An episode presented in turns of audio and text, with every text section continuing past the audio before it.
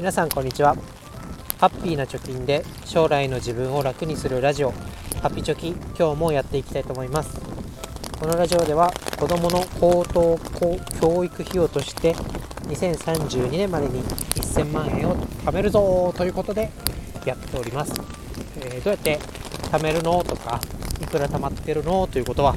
ブログの方に書いておりますのでぜひプロフィールページから覗きに来てください。えー、今日も京都でお外で撮ってるんですけどすごい雨と風で大変聞き苦しいかと思いますがご了承ください。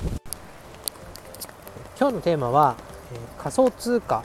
少額で積み立てして意味あるの？儲からないんじゃない？っていうことについて話していきたいと思います。まあ私も実践していて、えー、他の世の中のね、え投資のプロの人たちも言ってますが、まあ、ビットコインとか資金力がないうちはコツコツと少額で積み立てをしてでかつリスクを抑えて、え投資をしましょうと。で短期ではなく長期で投資をして、えー、いきましょうということを、まあ、言われてます。やってます。えー、で実際儲かるのかというのが甚だ疑問ではありますね。ありますね。やってて、えー、自分もそう感じてるんですけど、まあ、儲かるのかというところについてちょっと深掘りをしてみたいと思います。結論、えー、今私仮想通貨、えビットコインとイーサリアムに投資をしてますけれども始めて9ヶ月でじゃあどうなのか儲かってるのかっていうと結論は儲かってません。ただあいいことがあったので今日はそれについて話したいと思います。じゃあなんで儲かってないのにやっててよかった面があるかというととりあえず、まあ、ビットコインとかイーサリアムとして、えー、まあ、貯金みたいな感じでできているからです。自分の話で大変恐縮なんですが今私33歳で、えー、このラジオでも何度かお話してますけどつい3年前30歳まで貯金っていうのを恥ずかしながらほとんどできませんでした。で30年間生きてきて多分マックスの最高貯金額が15万円とか。で常に5万円前後に預金が入ってるみたいな状態で生活をしてきました。ただこのビットコインの、うん、投資、えー、イーサリアムか仮想通貨の投資を始めることによって9ヶ月ぐらい経ちましたけど約20万円ぐらいが、えー、仮想通貨の口座の中に入ってます。でこの20万円っていうのは、まあ、成り行き注文をした部分がありますけど、えー、大部分はうんと積み立ての毎日自動で、えー、買い付けを行ってくれる積み立て投資で、えー、作ったお金になります。で、えー、まあ、たまったポイントとしては、まあ、簡単に言うと買い付けされちゃうとまあ簡単には引き出せないから勝手に溜まっていくっていう側面がすごく大きいんですが、まあ、今までねそういう積み貯金方法もやったことありました。で何かというとうんと銀行の定期預金です。ただ定期預金っていうのは、まあ、ちょっと操作をすれば簡単に引き出せてしまったんですね。なのでまあそれがあるからいいやということで、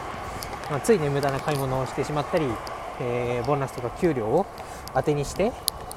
前借りするみたいなことをやって結局足りなくてその定期預金に手をつけるみたいなことを、ま、繰り返していました。ただこの仮想通貨口座に行ったお金っていうのは、えー、あまり払い戻ししすぎると今度利確するとね、えー、税金が取られますしえー、その一旦口座に預けたお金をまた現金化するっていうとちょっと面倒くさいっていうのもあって、まあ、手をつけづらい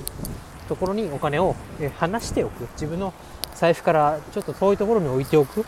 ていうところで20万円ぐらいはできてて、まあ、自分としてはすごい上出来だなと思ってます。で儲からないっていう話をしましたけど、まあ、今また今日もね、えー、ビットコインが500万円を割っていてさらに成績的には悪くなってるんですけど、まあ、悪くなったとはいえ20万円今投資をしていて、えー、マイナスっていうと今マックスで2万円ぐらい。逆にプラス調子が良かった時もプラス2万円ぐらいの幅で、え資産が上下しているような状況です。でこれがいとも簡単に2万円減ったり2万円プラスになったりするんで ま一概にねここから持ってて儲かるのかって言われると、うん、どうなのかなっていうところもありますけどまあ2万円ぐらいであれば手数料払って買い付けしてるっていうのも込みでもまあそれ以上に、ね、貯めれなかった自分にとっては、え、仮想通貨というものにお金を変えることで、えー、貯金みたいなことができていて、まあ、いいなと。良かったなと思います。で、まあ、2万円負けたとしても18万円、まあ、プラス税金あ負けてるから税金かからないか。18万円は戻ってきますしまあプラスの方を見ると簡単に2万円ぐらいプラスになるっていうところで増える可能性もあると。でさっき言った定期預金だと、まあ、よくても0.02%だから200 100仮に100万円で言ったら200円のプラスみたいなところか。200万円プラスって言ってても今の円高で実際の価値は目減りしているので、まあ、実際マイナスと同じかなというところなので、まあ、これからの将来性を見越した時にやっぱりビットコインで、えー、積み立てをしておくイーサリアムで積み立てをしておくということが、まあ、初めから長期で投資をするという決めでやってる上ではいいのかなと思います。で、えー、よく言うのはやっぱり長期分散積み立てが、まあ、セオリーとして言われてますけれどもビットコインとかイーサリアムにしても、まあ、資金力があってねガツンと入れられる人短期取引が、まあ、時間的にも、え、心の余裕的にもできる人っていうのはそれでもいいと思うんですけど私みたいに働いていて、え、あんまりこう相場に貼り付けないみたいな人にはやっぱりおすすめ最善なのかなと思います。ただ儲かるかと言われるとまだハテナな部分があるなというところが実感としてはあります。でまあえー、あと積み立てのね少額でもやったらいいんじゃないかというメリットとしては、